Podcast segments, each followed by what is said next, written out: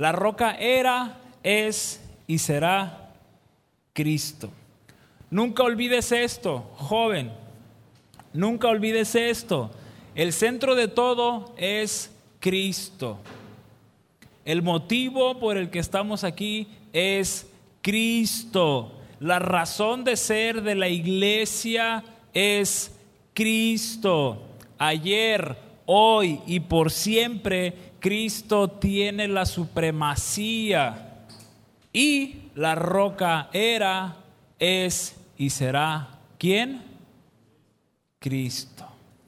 La roca era, es y será Cristo. Ve por favor a Colosenses capítulo 1, no es nuestro pasaje central de este tema, sabes que estamos en primero los Corintios, aunque a veces usamos algún otro pasaje para compartir alguna otra meditación, otra enseñanza, pero ubícate súper rápido en Colosenses capítulo 1, verso 13 al 20, y solo quiero puntualizar lo que te acabo de decir y cómo Cristo es quien tiene la supremacía, la preeminencia, el primer lugar, todo, absolutamente todo, tiene que ver con Cristo. Verso 13 en adelante, capítulo 1, verso 13 de Colosenses él nos libró del demonio, perdón, del dominio de la oscuridad, aunque también puede ser demonio, ¿no? Del dominio de la oscuridad y nos trasladó al reino de su amado Hijo, en quien tenemos redención, el perdón de pecados.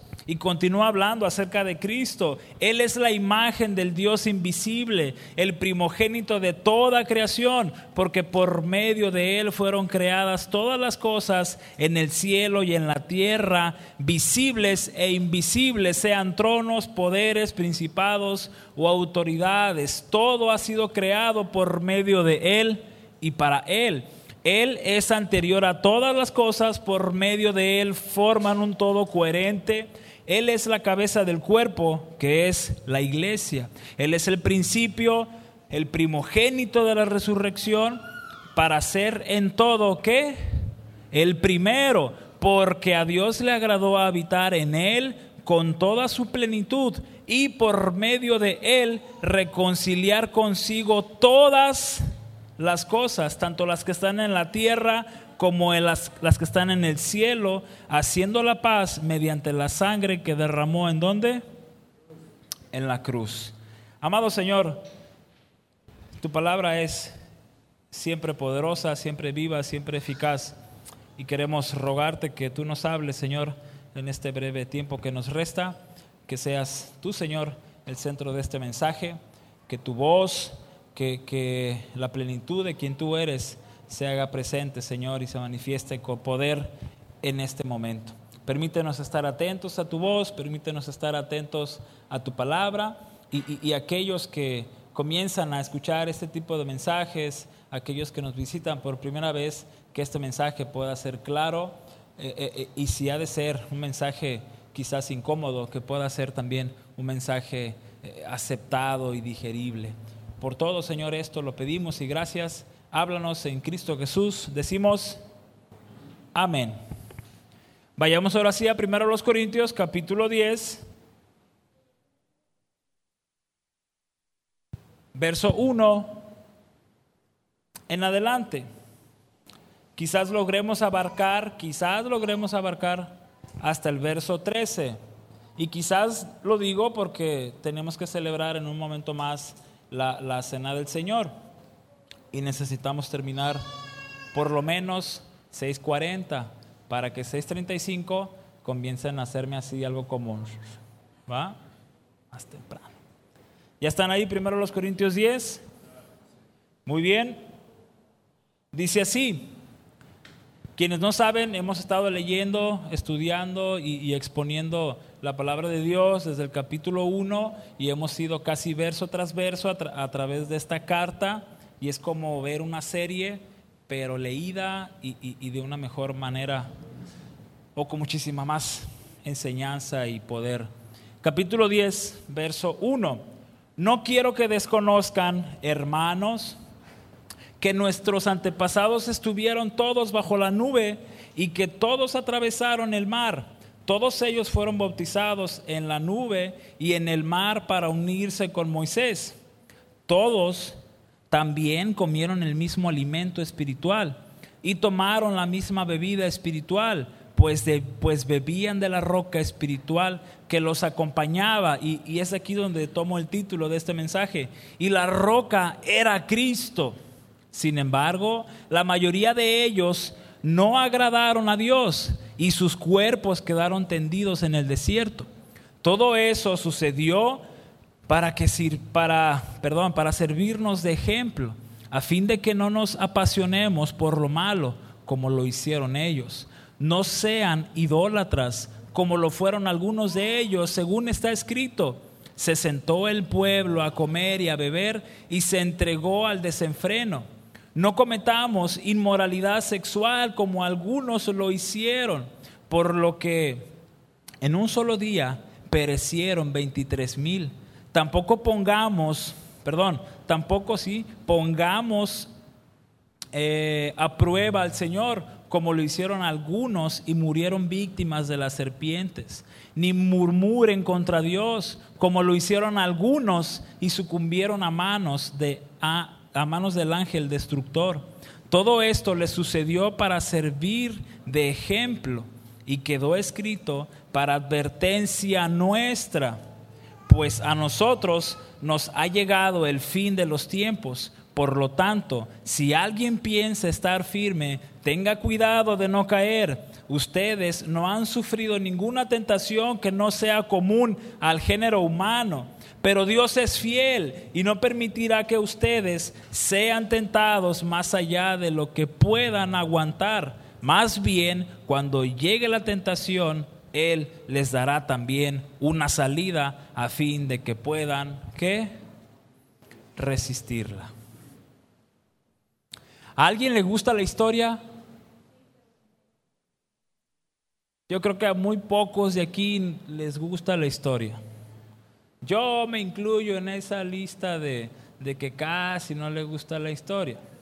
¿Para qué sirve la historia? ¿Por qué tenemos que aprenderla? ¿Te has preguntado eso, cierto? Cuando estás en la escuela, en la primaria, en la secundaria, en la prepa, en la universidad y ves tu, lista de materias, historia, historia 1, historia 2, historia 3, historia 4, y pasa la vida y la historia está incluida en todas las etapas de la escuela. En, algunos, en alguna ocasión escuché esto de, un amigo, no sé si él lo tomó eh, eh, de algún otro autor, pero él dijo, si quieres conocer el futuro, necesitas conocer el pasado. Es decir, necesitas conocer la historia. Y me llamó la atención porque esto para los cristianos aplica bastante bien. Es decir, la Biblia, si tú respetas la Biblia, si tú entiendes lo que la Biblia es, lo que la Biblia dice, si tú vas a la Biblia con, con ojos, eh, eh, eh, con ojos atentos, sabrás que aparte de ser palabra viva y eficaz de Dios, es también un libro de historia, ¿cierto o falso? Cierto, sí, es un libro histórico, el cual nos muestra como propósito principal, escucha esto, mostrarnos el plan redentor que fue cumplido en Cristo. Es decir, la, humanidad necesitaba salvación, la humanidad necesitaba perdón de pecados. El plan de redentor de Jesús es enviar a Jesucristo para que seas salvo. Y entonces la Biblia, uno de sus propósitos es mostrarnos el plan redentor que fue cumplido en Cristo y nos habla del futuro que nos espera a ti y a mí en esta tierra. No, ¿dónde? En la eternidad. Eso es lo que la Biblia nos habla de una manera resumida. La historia. ¿Para qué también nos puede servir la historia? Les pido a todos su completa atención y, y su humildad ante esto. La historia también puede servir como aprendizaje o advertencia para nuestro, nuestro presente. Una advertencia y un aprendizaje para nuestro presente. Los errores y aciertos de generaciones pasadas y naciones pasadas, escucha, nos enseñan mucho el día de hoy, nos advierten incluso de lo cruel y terrible que puede ser cometer errores, de lo benéfico que puede ser tomar buenas decisiones. Y la historia tiene mucho que enseñarnos, mucho que advertirnos. Ahora, uno de los propósitos de este capítulo 10 en los cuales entramos es tratar algunos puntos muy importantes. Por ejemplo, la advertencia contra el culto a los ídolos o la idolatría.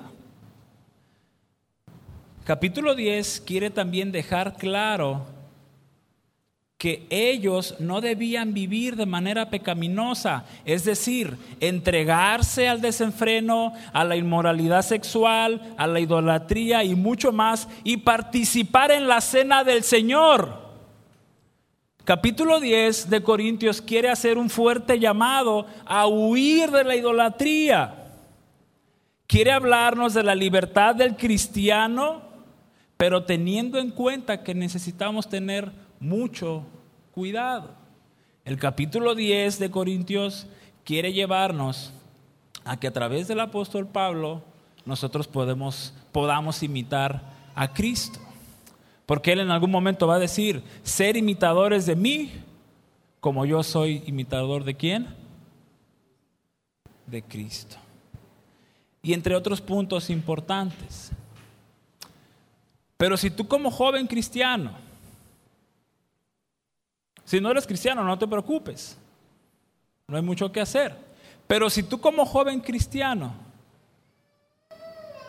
tienes la mirada y la atención en Jesucristo, entonces el capítulo 10 es excepcional y es para ti y para mí hoy en día.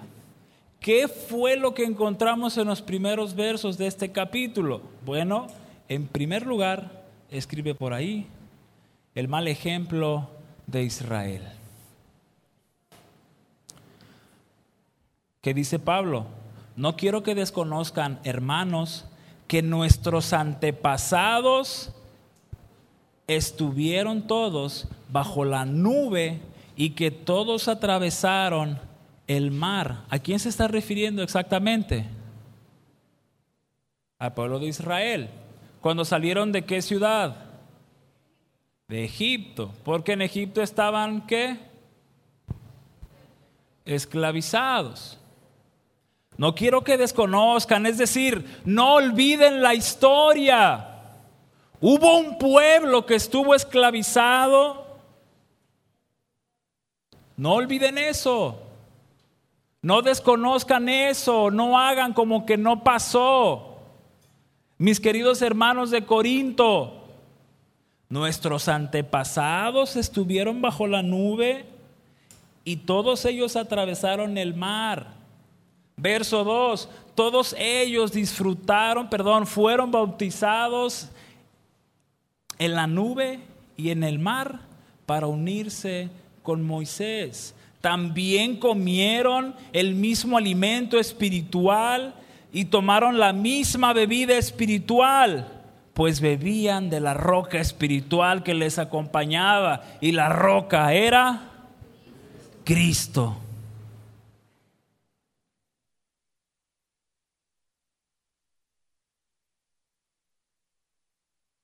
Desafortunadamente, hoy en día,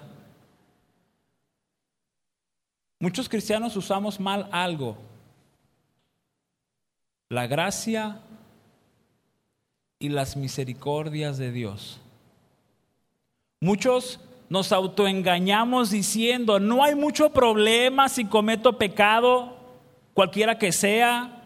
Al fin, la gracia de Dios me perdona y Él me da nuevas oportunidades. ¿Has escuchado eso? Es la gracia de Dios. Él perdona. Bueno, es un autoengaño. Las misericordias de Dios, es decir, muchos nos autoengañamos diciendo, ¿puedo hacer lo malo? De todos modos, nuevas son las misericordias del Señor todos los días.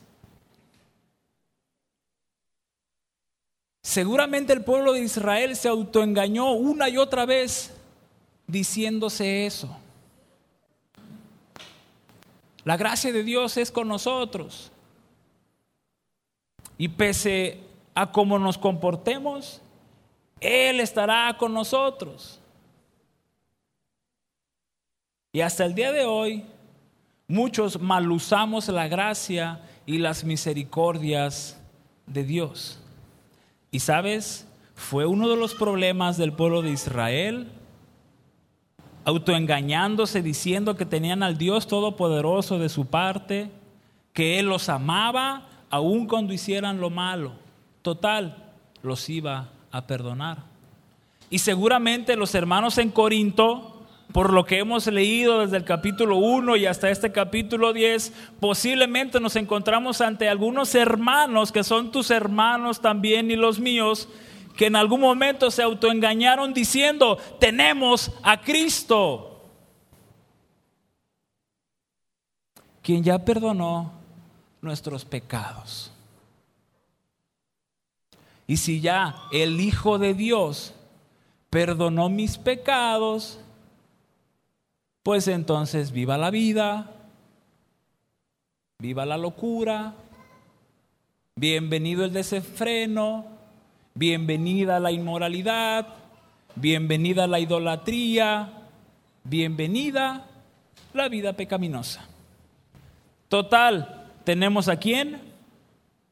A Cristo. Y Él ya nos perdonó en la cruz del Calvario. ¿Has conocido gente que se autoengaña de esa manera? ¿O tú y yo nos hemos autoengañado de esa manera? ¿Has pecado tanto en la semana y has llegado el domingo diciendo, hoy el Señor me va a perdonar por todo lo que hice en la semana? Has venido a la iglesia diciendo, hoy es el primer domingo del mes, habrá Santa Cena y ahí puedo rendir cuentas al Señor, total, ahí Él me va a perdonar. ¿Has venido así a la iglesia en algún momento de tu vida? Si es así, no puedo felicitarte. Si es así, estás en un gran problema y en un terrible error. Porque la gracia de Dios las misericordias de Dios y la sangre de Cristo Jesús en la cruz no es para eso. La gracia de Dios, las misericordias de Dios y Cristo Jesús nuestro Señor son para decir, como el apóstol Pablo dijo al final de su capítulo 9, así que yo no corro como quien no tiene meta, no lucho como quien no, como quien da golpes al aire, más bien golpeo mi cuerpo, lo domino, sea que después de haber predicado a otros, yo mismo sea descalificado. Es decir, la gracia de Dios las misericordias de Dios y Cristo Jesús nuestro Señor son para vivir día con día de victoria en victoria. ¿Estás aquí?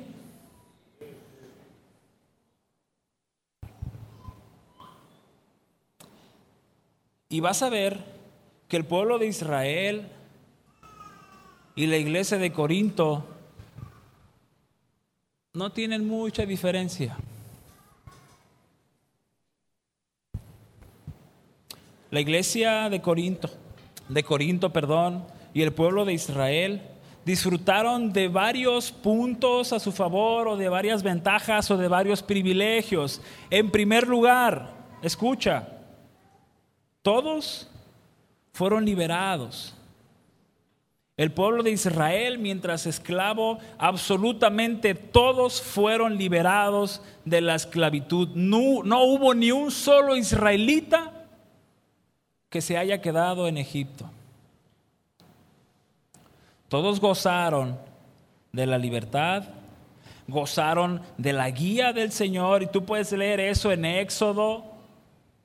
Gozaron de la guía del Señor, gozaron de la protección del Señor, y ellos vieron cómo la nube, que para muchos y para todos sigue siendo algo sobrenatural en el sentido de que va antinatura, como una nube llegaba en ciertos horarios para protegerles del sol y como una columna de fuego llegaba en ciertos horarios para alumbrarles, eso es antinatural.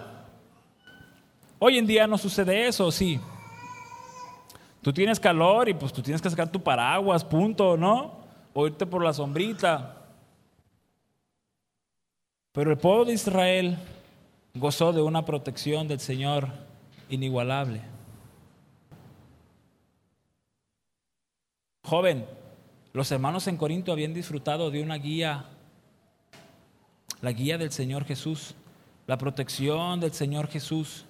Experimentaron el Evangelio que les fue predicado y entendieron que el Señor Jesucristo dio su vida para proteger la vida de ellos.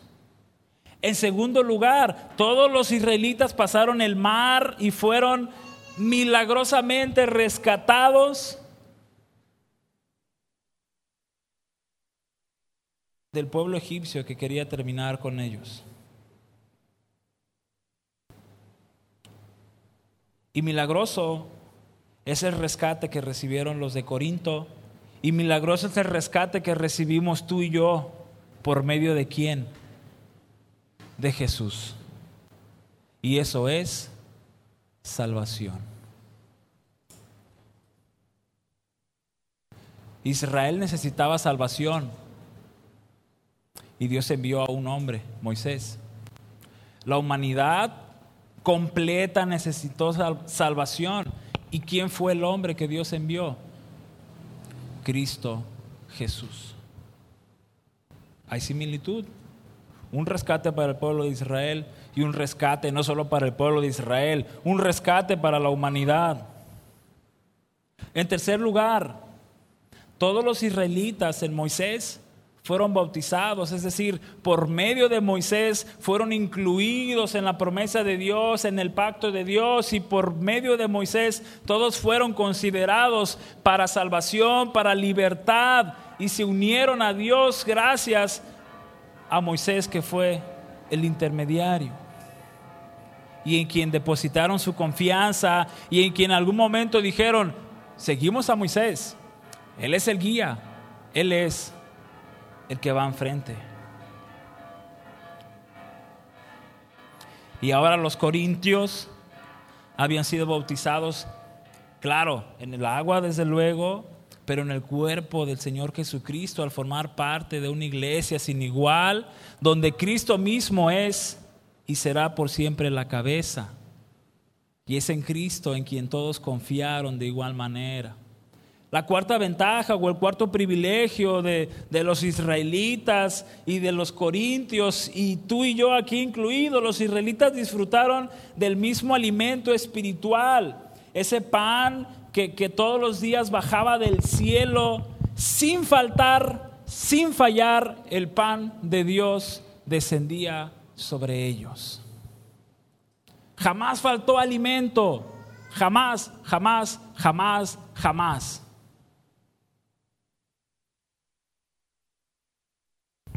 Los hermanos en Corinto, al conocer las riquezas del Evangelio en Cristo, sabían que había descendido el pan del cielo. ¿Y era quién? Cristo.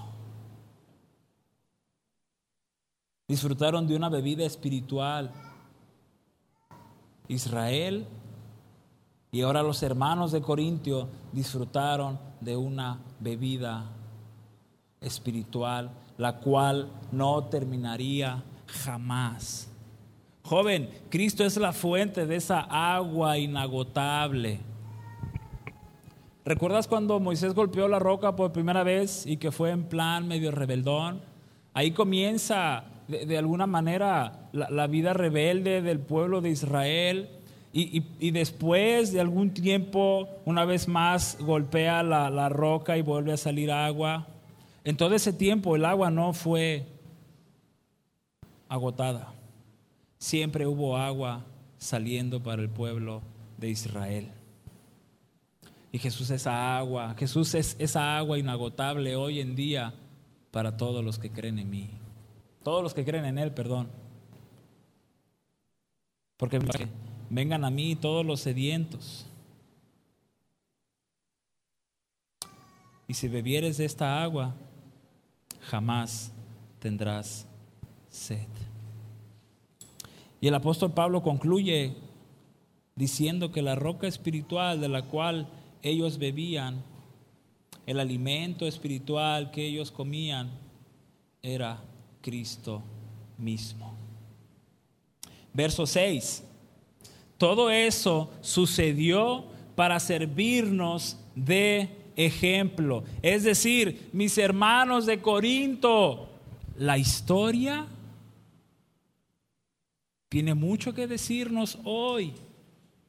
Y esa misma historia tiene mucho que decirnos sobre nuestro futuro.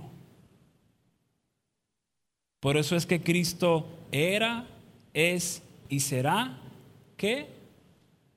La roca. Todo eso sucedió para servirnos de ejemplo.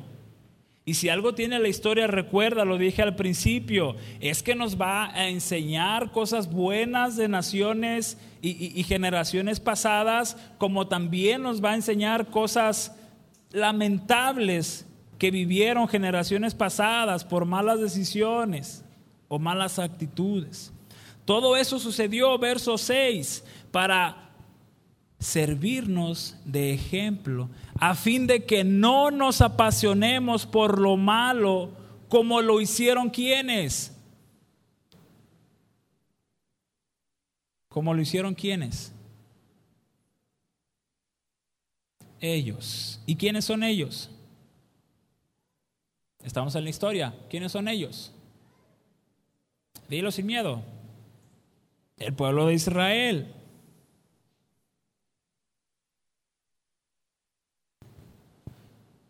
Esta historia,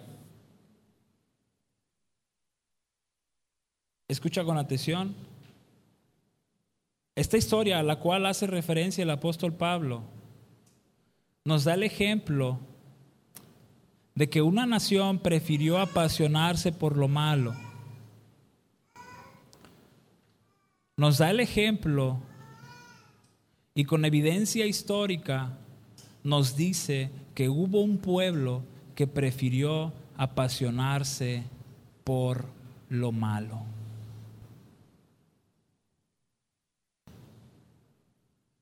Hoy en día, ¿cuáles son, ¿cuáles son las pasiones malas? ¿Qué tipo de pasiones malas conoces? La lista sería muy larga y cada uno tendría por lo menos uno, dos, tres, cuatro, cinco ejemplos que dar. La mentira, la apatía, la inmoralidad, la calumnia, el odio, el rencor, el, asesinato, el robo, etcétera, etcétera, etcétera. Todo eso son pasiones malas. Escucha, la libertad cristiana, la gracia y las misericordias de Dios se nos dieron a ti y a mí para vivir con integridad. A Israel se le fue dado para que vivieran con integridad. A los hermanos de Corinto se les fue dado para que vivieran con integridad. El pueblo de Israel cometió muchos errores y muchos pecados. Y escucha, tú y yo podemos hacer lo contrario. Los errores de Israel fueron disfrutar los placeres de Egipto, comer, beber y el desenfreno. Ah, ¿no me crees? Verso 7, no sean idólatras como lo fueron algunos de ellos. Según está escrito, se sentó el pueblo a comer y a beber y se entregó al desenfreno. Dos, ¿qué errores cometió? ¿Qué pecados cometió Israel? Cometieron inmoralidad sexual, verso 8 no cometamos inmoralidad sexual como algunos lo hicieron. ¿Quiénes algunos? El pueblo de Israel. Por lo que en un solo día perecieron 23 mil. Y si tú lees números, Éxodo, te darás cuenta de que la inmoralidad sexual en aquel entonces era pagada con muerte. Y no quedó en el pasado la inmoralidad. Estaba en la iglesia de Corinto, recuerda el capítulo 5. Y Dios a través de Pablo les dice, no cometamos inmoralidad sexual como algunos lo hicieron.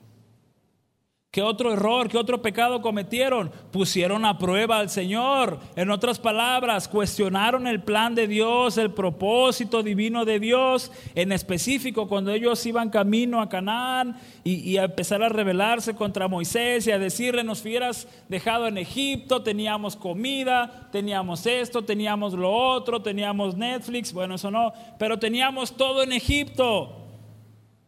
Se rebelaron contra Dios pusieron a prueba al Señor. Tampoco pongamos, verso 9, a prueba al Señor como lo hicieron algunos y murieron víctimas. ¿De quién? De las serpientes. Y uno más, murmuraron contra Dios. Verso 10.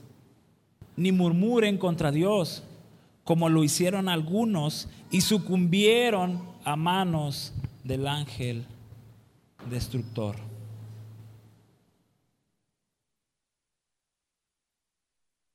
¿Te das cuenta que no hay mucha diferencia entre Israel y Corinto y nosotros?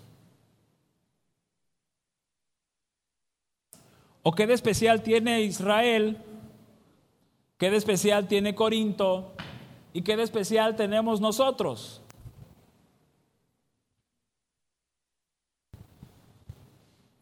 Los tres tenían la gracia de Dios, las misericordias de Dios, a excepción de que Israel no conoció al Salvador, el Mesías, a Cristo Jesús, pero estaba ya profetizado y Moisés fue un tipo de Cristo. Pero el plan redentor de salvar a la humanidad ya era desde el principio.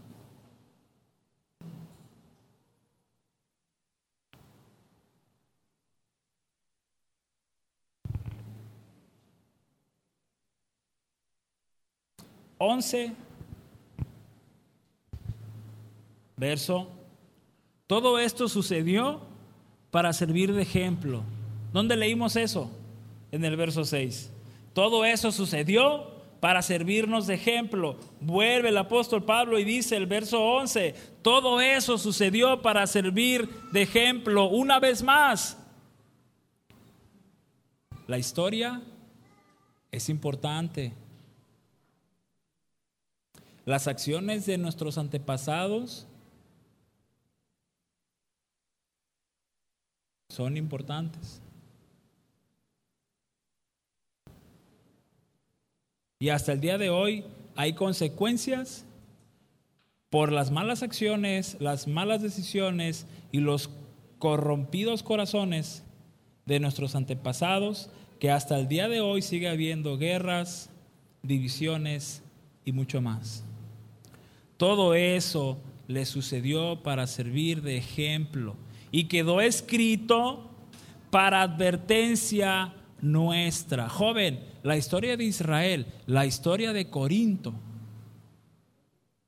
y la historia de muchos cristianos más en el caminar son para ti y para mí. Y llegará el momento en que lo que tú y yo estamos viviendo, a menos de que Cristo venga, será la historia que otros leerán de ti y de mí.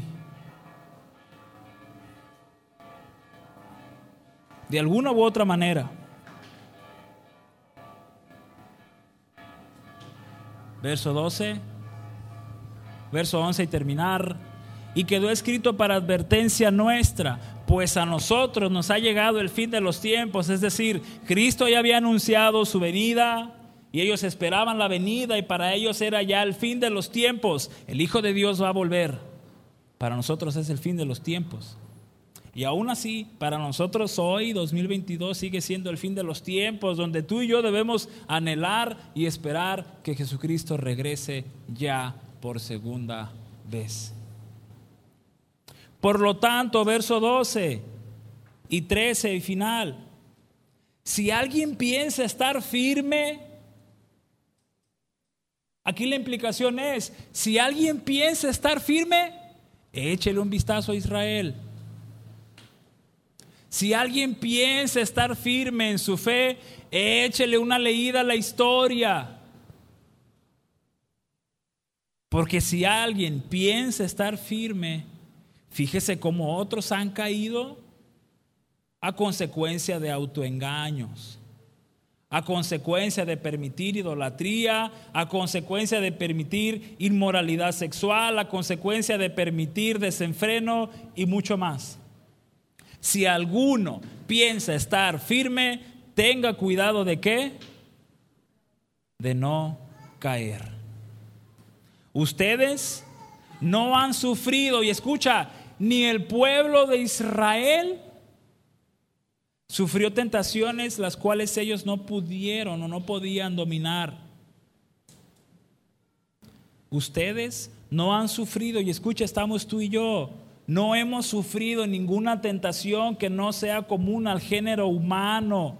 Es decir, cualquier tentación que pueda venir sobre nosotros la ha tenido desde Adán hasta el último bebé nacido hoy a las 6:47 de la tarde.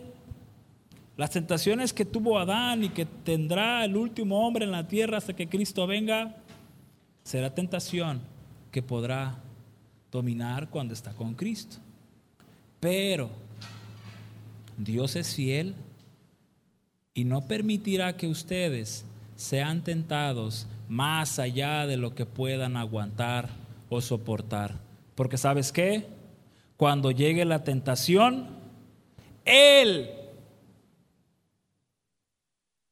Él, no el pastor de jóvenes, no tu consejero, no tu mejor amigo, no Mafe Walker.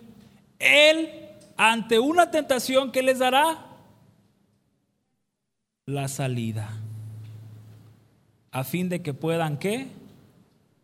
Resistir. Cuando venga toda tentación, Él les dará una salida. Y muchas salidas hay y no tenemos tiempo, ay, no tenemos tiempo para hablar de ello. Cierra tus ojos, por favor. Y quiero ir encaminando un poco lo que continuará hablando el capítulo 10 y el capítulo 11. Sabes, el capítulo 10, el capítulo 11 tiene que ver con la actitud de todo cristiano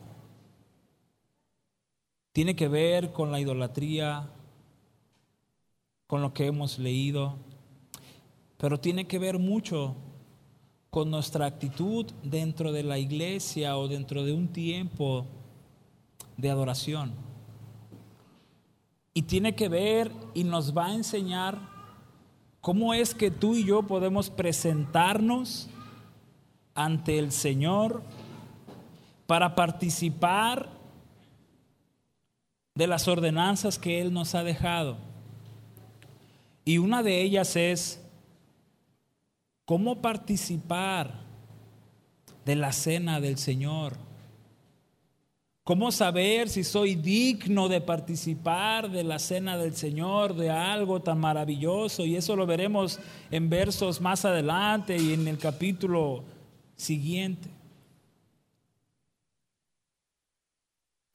Y me encanta porque si muchos de nosotros durante mucho tiempo hemos participado de la Santa Cena o de la Cena del Señor de maneras incorrectas, el Señor nos va a decir nuestro error y el Señor nos va a invitar y nos va a enseñar a participar de esta preciosa ordenanza de la manera debida y correcta.